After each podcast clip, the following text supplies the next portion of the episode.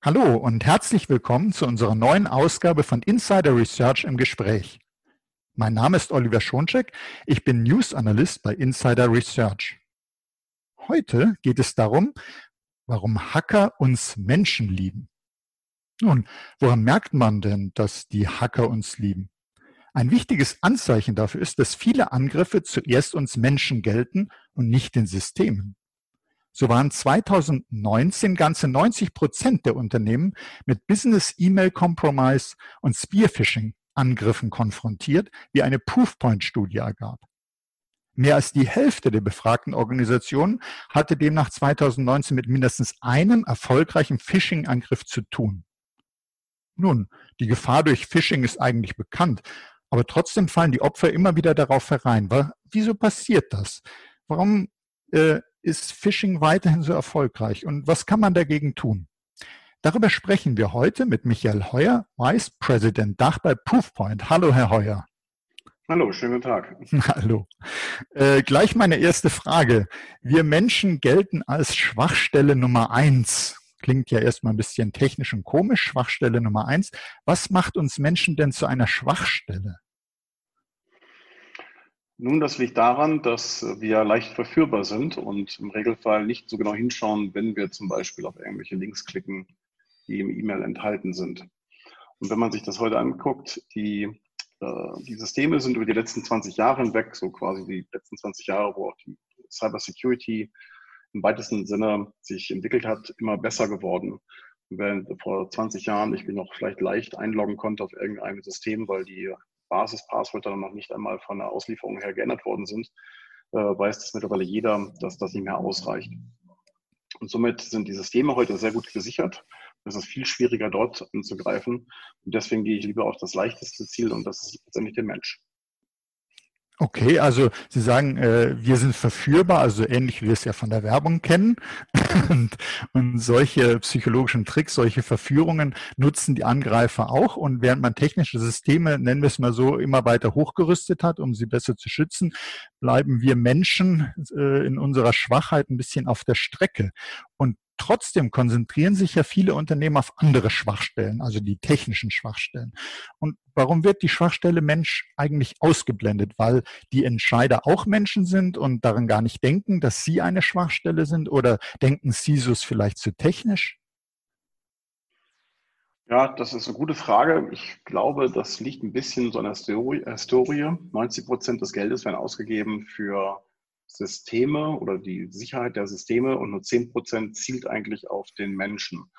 Ähm, und wenn wir sehen, dass 94 Prozent der Cyberattacken mit einer E-Mail starten, und das ist letztendlich der beste Weg, um zu einem Menschen hinzugelangen oder zu einer Person im Unternehmen hinzugelangen, dann äh, wird trotzdem nur 10 Prozent dafür ausgegeben, um genau diesen Angriffsvektor Nummer eins, wie wir ihn nennen, äh, auszuschalten oder zu minimieren. Und ähm, das ist natürlich theoretisch auch eine Systemfrage, aber letztendlich es zielt darauf ab, dass man den, den, den, den ähm, Angriffsvektor Mensch versucht, äh, besser zu schützen. Da gibt es natürlich verschiedene Maßnahmen, technische, wie aber auch Schulungsmaßnahmen, äh, um das zu erreichen. Äh, aber es ist natürlich immer schwerer geworden, das auch zu schützen, denn diese Attacken, die wir heute sehen, sind keine Attacken mehr, wo in einer breiten Masse hinweg äh, Attacken verschickt werden, also Malware zum Beispiel verschickt wird oder Ransomware verschickt wird und die einfach breit gestreut wird und nach dem Motto, irgendwo wird es schon landen und was auslösen, sondern äh, heute können wir beobachten, dass immer gezieltere Attacken stattfinden. Und diese Attacken sind von Menschen an andere Menschen gerichtet und sehr zielgerichtet gerichtet und nicht mehr wie in der Vergangenheit einfach nur breit gestreut. Und ähm, das macht es halt so schwierig, diese auch zu erkennen. Äh, sei es als Mensch zu erkennen oder auch als Maschine zu erkennen, dass das jetzt eine Attacke ist. Mhm. Also wir, äh, wir haben jetzt gelernt, dass obwohl wir äh, eigentlich auch schon einige Zeit lang sagen, Mensch ist Schwachstelle Nummer eins, wird eigentlich eher in die Technik investiert als in die Sensibilisierung der Menschen, wobei man ja beides auch sehr schön verbinden kann, Technik und Sensibilisierung. Und ähm, Sie haben auch gerade gesagt, ähm, es sind zielgerichtete Angriffe. Kann man sich also mhm. vorstellen, wenn äh, der äh, wenn der Hacker loszieht, macht er ja auch guckt er auch, wo ist eine Schwachstelle, die ich ausnutzen kann bei Systemen. Und äh, da sind ja die Systeme auch unterschiedlich mit Schwachstellen versehen. ist es auch so, dass wir Menschen äh, unterschiedlich stark ein Angriffsziel sind oder greifen Hacker alle Menschen gleichmäßig stark an? Mhm. Ja, das ist ein interessanter Punkt, den Sie ansprechen. Wir sprechen da ganz gerne von den sogenannten Very Attacked Persons, die wir für unsere Kunden ermitteln, wenn äh, die unsere Produkte einsetzen. Das Spannende dabei ist, wenn man sich das anguckt, das sind nicht üblicherweise die VIPs im Unternehmen, also die, das äh, C-Level, die Geschäftsführung, äh, der, der Finanzchef oder wer auch immer in der, in der Geschäftsführung sich befindet, der gegebenenfalls vielleicht ein Angriffsziel ist. Die sind natürlich auch Ziel. Aber oftmals sind es ganz andere Personen im Unternehmen, die viel spannender sind anzugreifen, denn die haben auch oftmals Zugriff auf eine Vielzahl von Systemen oder Informationen, äh, die es sich lohnt zu stehlen oder äh, wie man zu verführen, letztendlich Geld zu überweisen. Und ähm, wenn man sich das anschaut, sieht man sehr oft, dass es dann äh, vielleicht Assistentinnen sind von einer Führungskraft oder es sind äh, Entwickler in der Forschungsabteilung, die vielleicht durch einen Artikel auf LinkedIn äh, darauf aufmerksam gemacht haben, dass sie an einem Spannprojekt arbeiten und damit mhm. letztendlich Ziel zu einer Attacke werden und äh, dann entsprechend über die verschiedensten Mechanismen angegriffen werden, um letztendlich Zugriff auf seinen E-Mail-Account zu bekommen oder vielleicht eine Phishing-Webseite zu platzieren, um Credentials abzufischen. Und äh, das, ist das, was wir heute beobachten. Und damit ist es letztendlich eine sehr zielgerichtete Attacke von einem Menschen auf einen anderen Menschen, aber nicht nur unbedingt äh, die Führungskraft per se im Unternehmen. Ja, und ich glaube, das ist ganz, ganz wichtig, dass man äh, in dem Sinne eine Risikoanalyse auch äh, unter den Menschen macht. In dem Sinne, genau wie Sie gesagt haben, es sind unterschiedliche Angriffsziele. Und äh, mhm. landläufig würde man erstmal sagen, unsere VIPs, C-Levels sind mhm. es. Und dann äh, sind aber die WAPs sind mhm. aber äh, äh, mitunter ganz andere. Die WIPs können auch, sind auch natürlich beliebte Ziele, aber da sind auch noch ganz andere, die dann nicht im Fokus des Schutzes, im Fokus des Monitorings sind. Und äh, während sicherlich viele sagen, ich bin ein, ich freuen sich, wenn sie sagen, ich bin ein VIP, äh, WAP, da sollte sich eigentlich keiner drüber freuen, sondern der braucht dann entsprechend äh, einen wesentlich besseren Schutz, muss stärker sensibilisiert sein. Und Sie haben uns ja gerade schon Beispiele genannt, wie jetzt der Entwickler, der auf LinkedIn geschrieben hat, Mensch, toll, ich mache das und das Projekt und dadurch eben schon so viel verrät, dass er wiederum zum beliebten Angriffsziel werden könnte. Gibt es denn noch andere Beispiele, wie die Schwachstelle Mensch ausgenutzt wird? Welchen Weg gehen die Angreifer am liebsten? Also der liebste Weg ist generell Phishing-Attacken zu versenden. Und das äh, allerspannendste Thema derzeit, was wir draußen sehen, ist, dass insbesondere im Umfeld von Office 365 äh, sehr viele Phishing-Webseiten äh, gehostet werden. Das soll heißen, die Attacke läuft eigentlich üblicherweise in so zwei, drei Schritten ab.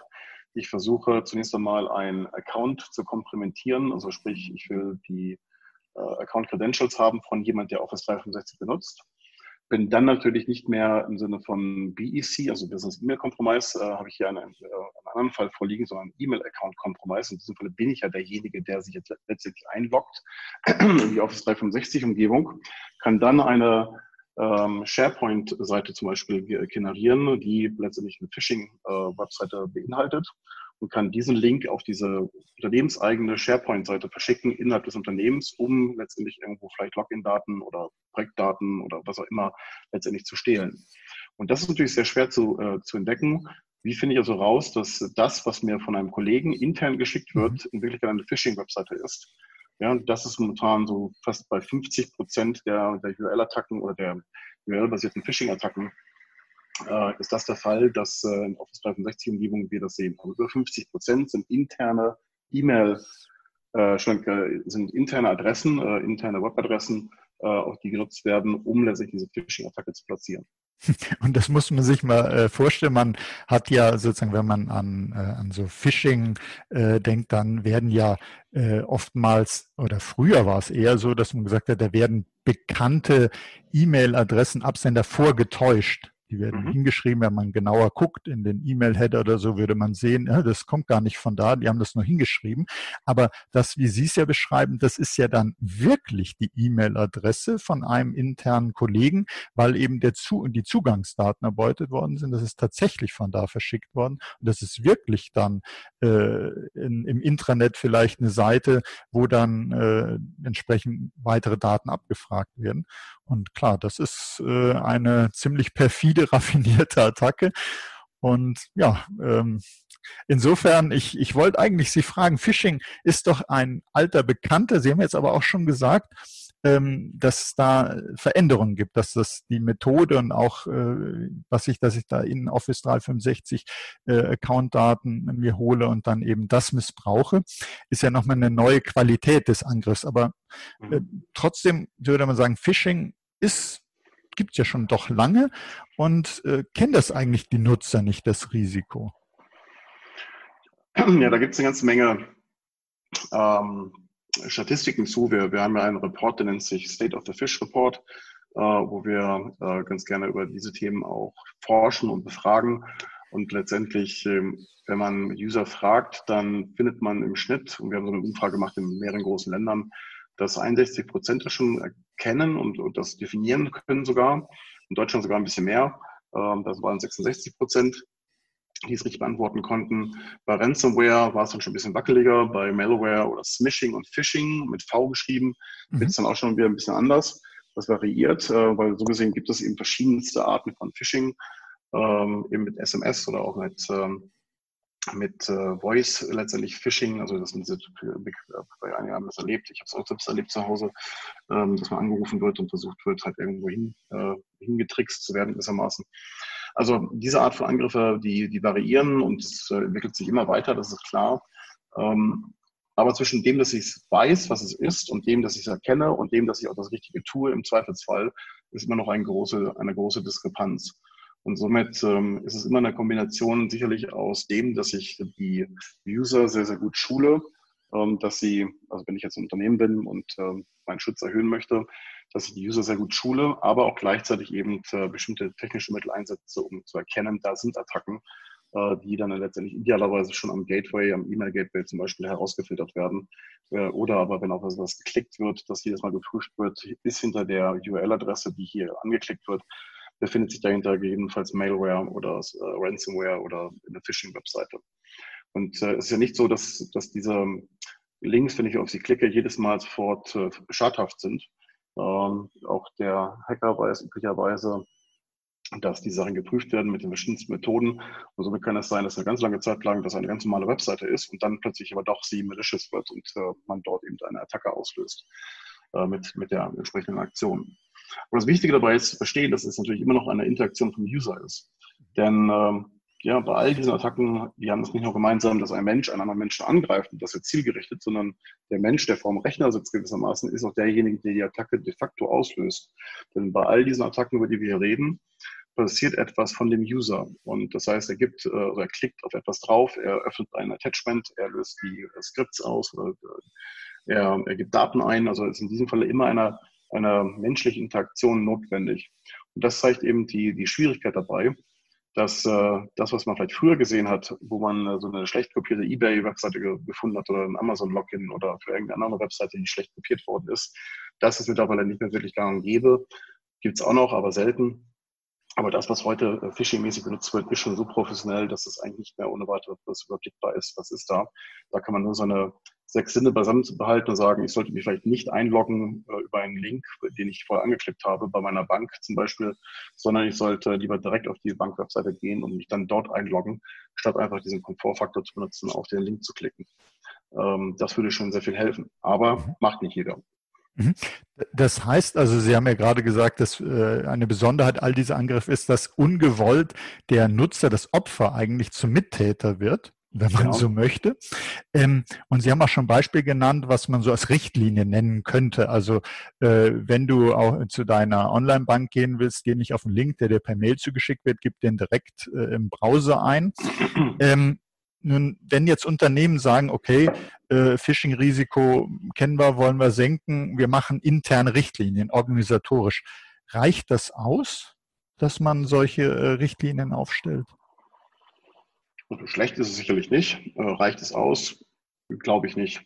Interessanterweise, ich war vor kurzem auf einer anderen Veranstaltung, dort äh, wurde äh, erzählt von einem CISO, dass er sagte, bei ihm im Unternehmen gibt es die Philosophie, dass man quasi maximale Strafe androht, wenn man falsche Dinge tut im Bereich Cybersecurity. Also mit anderen Worten, wenn du auf was Falsches draufklickst und der Schaden entsteht dadurch, dem Unternehmen wirst du haftbar gemacht werden, und das mussten die Mitarbeiter sogar unterschreiben, äh, du wirst abgemahnt und äh, gegebenenfalls wirst du sogar gekündigt.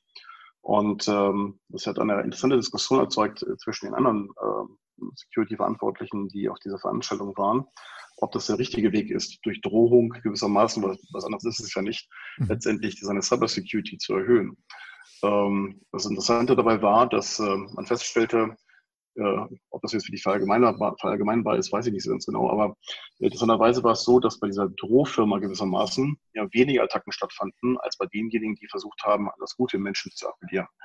Ähm, möchte ich deswegen empfehlen, man sollte das genauso tun? Nein, das möchte ich nicht. Ähm, und letztendlich, glaube ich, steht und fällt es damit, dass ich zum einen einfach meine User sehr, sehr gut schule, aber eben auch äh, als Unternehmen erkenne, wer sind meine Very Attack Persons, um auf das Thema zurückzukommen. Mhm. Denn äh, diese Very Attack Person ist nicht einfach nur diejenige, die jetzt viele Attacken erhält. Das wäre zu einfach. Äh, das machen einige andere Systeme heute. Sondern es ist immer eine Kombination daraus, welche Art von Attacken ist das, äh, sind das eigentlich, die da hereinkommen?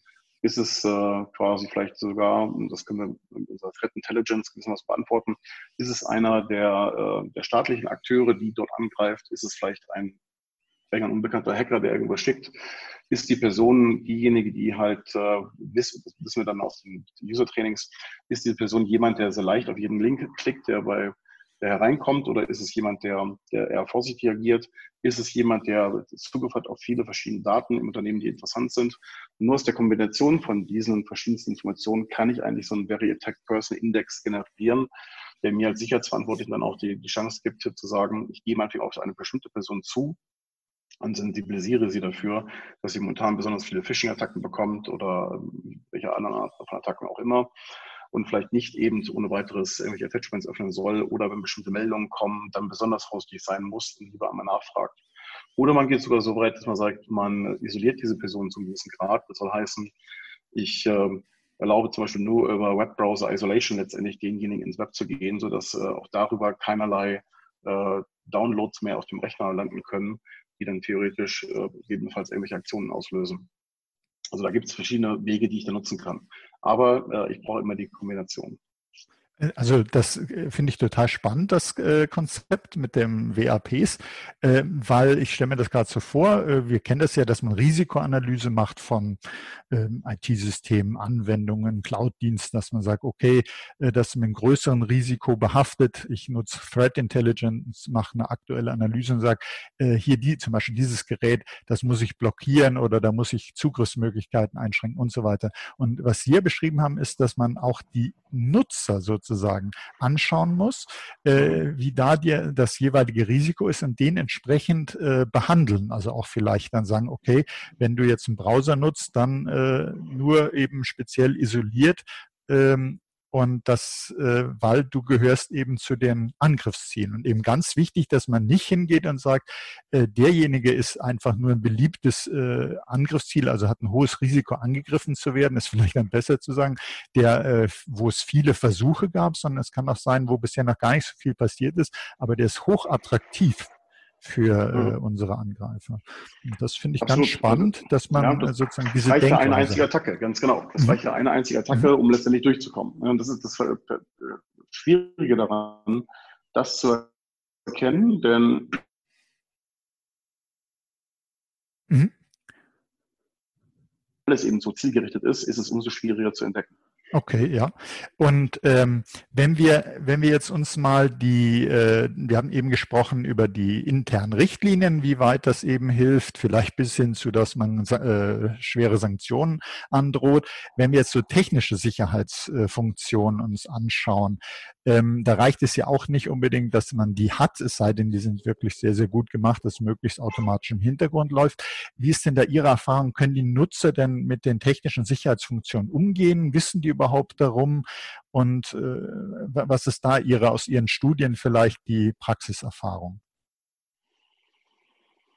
Die meisten Systeme laufen ja letztendlich so im Hintergrund, dass der User gar nicht so viel davon mitbekommt. Denn wenn ich zum Beispiel eben ein Secure E-Mail Gateway einsetze, dann filtert mir das schon mal eine Menge raus, was äh, vielleicht da nicht hingehört. Mhm. Ähm, aber das Ganze ist natürlich immer noch etwas, was äh, einen Schritt weiter geht. Ich kann natürlich immer noch, ich muss natürlich immer noch mal ab und zu meinen Spam-Folder reingucken oder in meinen, äh, mein, äh, meinen anderen äh, äh, Quarantäneordner. Ja, keine Quarantäneordner, genau. Mhm. Danke.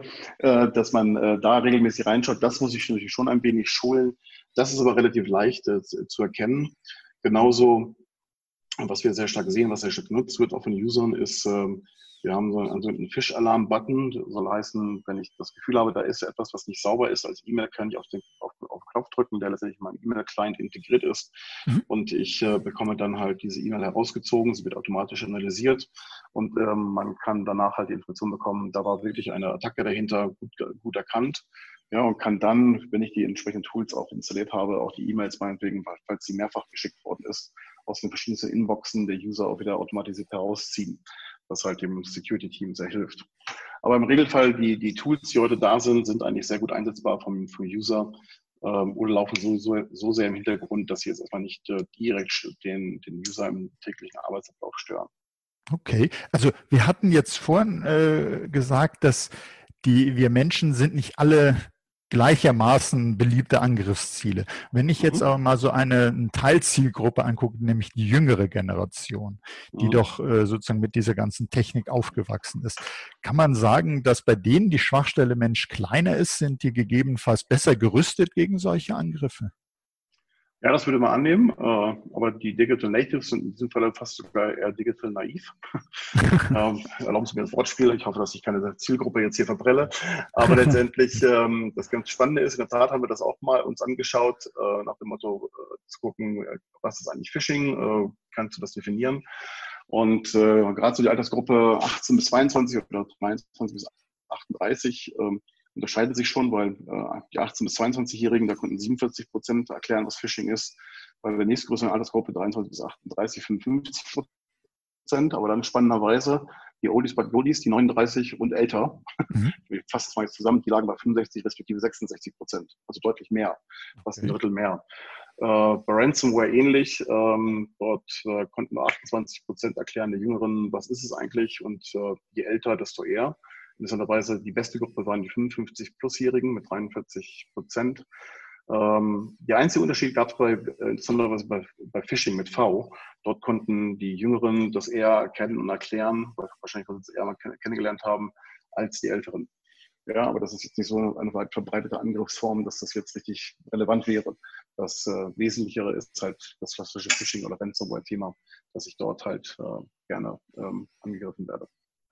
Also ich glaube, das ist eine ganz wichtige Botschaft auch für unsere Hörerinnen und Hörer. Wenn man hingeht und sagt, okay, das sind die Nutzer, sollte man nicht einfach sagen, hier unsere jüngeren Kolleginnen und Kollegen, die sind eigentlich so fit mit den Sachen, da muss ich mich nicht groß kümmern.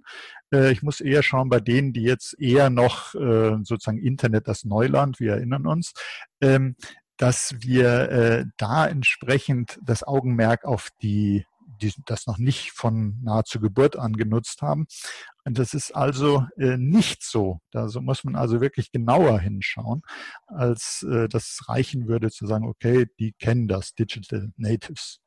Ähm, was meinen Sie denn, Herr Heuer? werden denn die Hacker uns Menschen in Zukunft weniger lieben? Also sprich, werden wir es irgendwann schaffen, dem Social Engineering zu widerstehen oder werden die Methoden äh, immer weiter äh, verbessert werden, immer neue und wir müssen immer dagegen ankämpfen? Also meine persönliche Vermutung ist, dass äh, letzteres passieren wird. Also wir werden uns dabei weiterhin mit auseinandersetzen müssen während die Systeme, wie eingangs schon erwähnt, sehr viel sicherer geworden sind über die letzten Jahrzehnte hinweg äh, und es immer schwieriger ist, dort äh, letztendlich sich äh, hineinzuhacken ähm, über die verschiedensten Wege, ist es, äh, heißt, dass man da kein Geld ausgeben sollte. Ja, also das ist quasi ein Given gewissermaßen. Aber im Bereich People-Centric Security oder People Security im weitesten Sinne gemeint, ähm, das wird ein Thema sein, was uns sicherlich noch über Jahre begleiten wird und ich auch nicht wirklich sehe, wie sich das ändern soll. Natürlich kann ich heute Dinge noch verbessern, indem ich zum Beispiel die E-Mails sauber autorisieren lasse über DMARC und SPF. Ähm, ich kann ähm, stärkere Login-Mechanismen benutzen mit Two-Factor Authentication. Aber auch das geht nur bis ein bisschen gerade, denn es gibt eben noch viel alte Infrastruktur, die, mit der ich nicht äh, ohne weiteres mit, äh, Zwei-Faktor-Authentifizierung ähm, mhm. arbeiten kann oder wo ich sie doch umgehen kann. Also das Thema wird sicherlich noch uns lange beschäftigen, äh, bis äh, vielleicht dann immer stärkere Identifizierungsmechanismen da sind, wo ich auch wirklich weiß, die Person ist die Person. Ähm, das geht aber meistens mit Einschränkungen einher, dass äh, es entweder unbequem wird zu bedienen äh, oder aber der gemeine Deutsche hat ja auch sehr viel Spaß am Thema Datenschutz äh, und will gar nicht oftmals so, so sehr genau identifiziert werden. Dementsprechend ist das natürlich konträr dem, dass ich mich äh, äh einfach einloggen kann auf irgendetwas und äh, dann vorgeben kann, wer ich bin. Also ich ingeniere mich ja auch dazu sogar selbst. Mhm. Und äh, wenn jetzt unsere Hörerinnen und Hörer äh, gesagt haben oder merken, also okay, Phishing, ich habe zwar ursprünglich gedacht, ja, das kennen wir schon lange, aber da sind doch viele, viele Aspekte. Wir müssen uns da besser schützen vor diesen E-Mail-basierten Angriffen auch. Äh, was empfehlen Sie denn jetzt als Sicherheitsansatz? Also was, was sollte man denn äh, jetzt tun, um das, ähm, die Schwachstelle Mensch besser abzusichern? Also generell das Thema User Awareness Training ähm, ist ein Thema, was weiterhin genutzt werden sollte, wo auch simulierte Phishing-Attacken zugehören. Ähm, da gibt es verschiedene Anbieter, auch wir sind da sehr aktiv in diesem Thema. Und letztendlich so oder so ist das ein Thema, was sicherlich als erstes auf die Agenda gehört. Äh, wenn ich das getan habe und der User, äh, die, die Mitarbeiter, die Menschen das verstanden haben, was dort geschult wird, dann habe ich wahrscheinlich schon eine ganze Menge getan. Als zweiten Schritt hilft es nur, dass ich meine Sicherheit verbessere und äh, systemseitig auch verbessere. Und da gibt es ähm, natürlich Anbieter auch wie uns, die letztendlich dort entsprechende Lösungen anbieten, um zum Beispiel gegen Phishing-Attacken stärker zu helfen, als das, was ich mit Bordmitteln, zum Beispiel Office 365, machen kann. Mhm. Ähm, wenn Microsoft nicht schafft, sich selbst zu schützen vor seinen eigenen Webseiten, äh, dann fragt sich das, wie gut ist das Security-Konzept, was ich dann dort erhalte, wenn ich zum Beispiel Office 365 einsetze. Und wenn man jetzt sagt, okay, ich brauche entsprechend eine intelligente Sicherheitslösung äh, für den E-Mail-Schutz, was sollte so eine Lösung alles können? Gut, die klassischen Dinge muss sie natürlich immer können, also sprich Anti-Spam, Antivirus. Äh, aber das ist quasi Basics heute für fast jeden. Aber die Spreu vom Weizen trennt sich letztendlich dann, wenn es um die intelligenten Attacken geht. Also soll heißen, wie erkenne ich Ransomware äh, und wie erkenne ich URL-Phishing-Attacken. Das sind so die beiden Hauptthemen. Da gibt es viele Varianten noch von. Aber das sind so die beiden Hauptthemen, auf die ich testen muss. Und idealerweise bietet sich dabei an, wirklich auch ein Security Risk Assessment zu machen.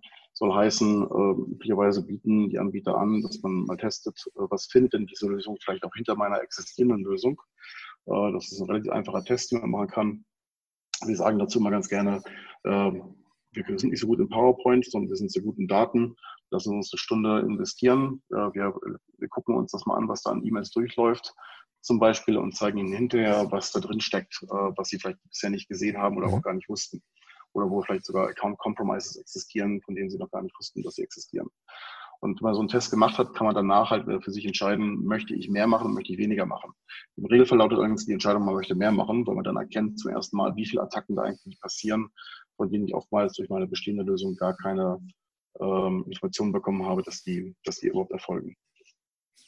Und wenn man jetzt unser Gespräch äh, bis hierhin gehört hat und äh, ist jetzt sensibilisiert für das Risiko und äh, was sollte man denn jetzt als nächstes, nachdem man einen Podcast gehört hat, was sollte man als Hörerinnen und Hörer jetzt zuerst tun, um dieses Risiko in den Griff zu bekommen?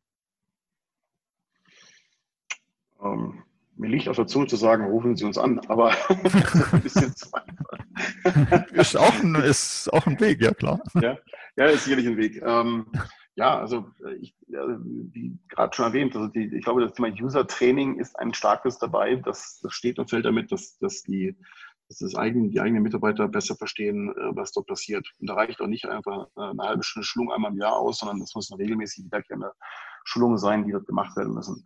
Das einhergehen mit, mit, der, mit dem Systemtest ist sicherlich einer, der, der, das wären für mich die beiden ersten Schritte, die ich gehen mhm. würde, um es zu prüfen, ähm, ja, reicht das, was ich da gemacht habe, aus oder wie viele Attacken kriege ich denn überhaupt? Und äh, wenn man dann halt mit einem Premium-Anbieter, den wir sicherlich sind in diesem Bereich, äh, mal spricht und sich das anschaut, gesagt, das kann jeder kostenfrei mit uns machen, dann ähm, dann äh, kann man schon sehr gut sehen, man muss sich Hand anlegen an meine Security-Infrastruktur und wie wie exponiert bin ich denn da eigentlich? Äh, im Vergleich zu dem, was ich vielleicht vorher gedacht habe. Mhm. Also ich mache, das haben Sie jetzt auch schon äh, erwähnt, ich frage eigentlich immer gern, weil mir geht es darum, man hat das gehört und jetzt will man das sozusagen greifen, ausprobieren, tun, machen. Äh, man kann also Ihre Lösung testen, man kann auch äh, Kontakt mit Ihnen aufnehmen und sagen, gucken Sie mal, wie das bei uns eigentlich steht. Ähm, und dann meldet man sich dann irgendwie über die Webseite oder dass man, man kann sich äh, letztendlich, äh, man, kann mit uns über die Webseite in Kontakt treten oder eben, äh, da gibt es auch so einen Chat-Bot gewissermaßen, mit dem man äh, sich, äh, sich verbinden kann. Mhm. Und dann äh, können wir letztendlich mit ihm besprechen oder mit dem potenziellen Kunden besprechen, wie können wir das Ganze testen. Das okay. lohnt sich dann halt vor allem für Unternehmen, die etwas größer sind, also jetzt ähm, die die mehrere hundert Mitarbeiter haben, auch da macht es Sinn, das zu testen, weil dann sehe ich auch wirklich etwas, wenn ich dort entsprechenden Test mal fahre, relativ mhm. schnell, ähm, weil man braucht eine gewisse Menge von E-Mails, um festzustellen, dass so was passiert. Interessanterweise, das ist eine etwas ältere Studie, die ich mal gesehen habe vom BSI, ist es so, dass äh, kleinere Unternehmen gar nicht so sehr äh, häufig angegriffen werden, äh, sind eher die mittleren bis mittelgroßen, die halt nicht so gut aufgestellt sind im Bereich Security. Mhm. Und äh, dementsprechend, ähm, gut, wie gesagt, es hängt Oder ja immer das, ja. Entschuldigung, bitte, bitte. Ach so, ja.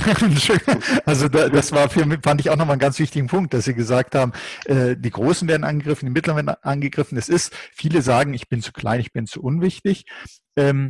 Äh, eine gewisse Größe braucht man ja genau, wie Sie sagten, für den Test, dass man überhaupt genug äh, Cases hat, dass man äh, dann auch Anzeichen sieht darin. Und generell äh, haben wir auch gelernt, es sind weder unter den Personen immer die, die man erwartet, dass die Angriffsziele sind, noch unter den Unternehmen. Weil wenn man an die Lieferkette denkt, wenn ich meinetwegen Zulieferer bin für irgendeinen äh, Riesenkonzern und bin eigentlich mittelgroßes Unternehmen, dann bin ich eben sehr wohl interessant, weil ich ja mindestens mal als Sprungbrett äh, genutzt werden kann. Oder aber ich bin vielleicht genau in, meinem, in meiner Nische Weltmarktführer und äh, da mag ich auch klein sein, aber ich bin trotzdem sehr interessant. Genau, deswegen ist es nicht ganz so leicht äh, zu sagen, klein heißt nicht angegriffen. Ähm, der Punkt ist nur, dass man mal diese Phishing-Attacken zielen sehr stark oftmals auf mittlere und große Unternehmen, wo ich dann eher was gewinnen kann damit. Mhm. Bei den kleineren, äh, die sind eher gefährdet durch Ransomware-Attacken, ähm, die halt in der breiten Masse nach wie vor noch gestreut werden. Also nicht, dass sie gar nicht mehr existieren, aber ja, wenn dort natürlich die Rechner überhaupt nicht geschützt sind, keine Endpoint-Security, und irgendwelche anderen Basic-Security-Mechanismen sind eingeschaltet, das wäre einfach grob fahrlässig. Ja, aber ähm, je größer, desto eher sind so diese zielgerichteten Attacken zu be beobachten, äh, die ich dort erleben kann. Äh, und Sie haben vollkommen recht, Sie haben ein wichtiges Thema gerade noch angesprochen, die Supply Chain. Äh, auch die wird sehr oft angegriffen. Ich versuche also quasi dort einzudringen, um durch die Hintertür dann quasi Sachen zu platzieren bei meinem Kunden. Ähm, oder aber ich versuche in die Supply Chain reinzukommen, um letztendlich Geld umzuleiten, was an meine Lieferanten gezahlt werden soll. Es gibt mhm. viele, viele schöne Beispiele, die wir dann bei entsprechenden Briefings auch ganz gerne mal herausholen, um darüber zu sprechen, was wir beobachtet haben bei den diversen Firmen. Okay, super. Also äh, ganz herzlichen Dank, Herr Heuer, für diese spannenden Einsichten. Finde ich ganz wichtig, dass wir dieses scheinbar altbekannte Thema Phishing jetzt nochmal im neuen Licht sehen. Und äh, herzlichen Dank auch für Ihr Interesse, liebe Hörerinnen und Hörer, dass Sie dabei waren. Und seien Sie auch das nächste Mal dabei, wenn es heißt Insider Research im Gespräch. Das war Oliver Schoncheck von Insider Research im Gespräch mit Michael Heuer vom Proofpoint. Herzlichen Dank, Herr Heuer. Vielen Dank. Alles Gute.